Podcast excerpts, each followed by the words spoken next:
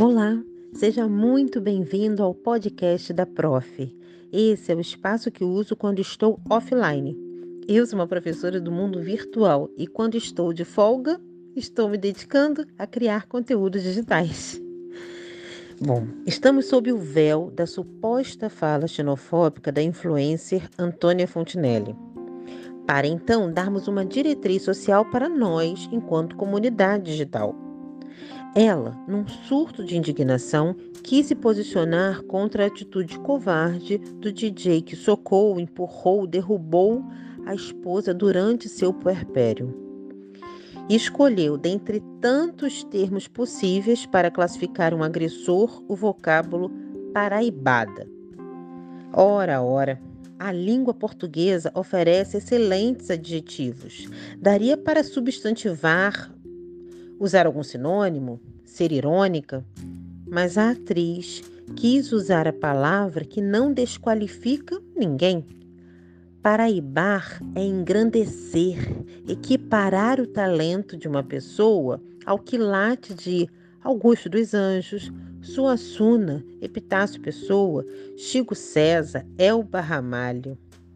É uma lista infinita de quem paraibou-se e tornou o mundo melhor por causa das suas raízes fincadas na consciência de ser um Paraíba, graças a Deus. Não sei se ela irá lascar-se com a justiça por conta disso. O processo é longo e os advogados são bons. Contudo, seria de bom tom se, além de um pouco de conhecimento jurídico, ela tomasse umas aulinhas de interpretação textual porque está lá na gramática acessível para quem quiser. Que força de expressão não é uma fala que toma como base a inferiorização de outras pessoas. O nome disso é racismo. É preciso reaprender, porque a língua é dinâmica. E se em algum dia foi possível usar denegrir, judiar, inveja branca, agora não pode mais. E olha, de boa, precisamos saber tudo. A questão é que, se for confrontado com uma crítica, é preciso acolher e ter uma postura adulta. O DJ não vê problema em surrar sua esposa.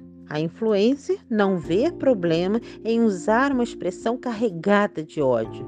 O internauta não vê problema em tornar-se um seguidor de quem se destaca virtualmente pelas suas atitudes criminosas. Estamos todos vivendo em uma miopia coletiva?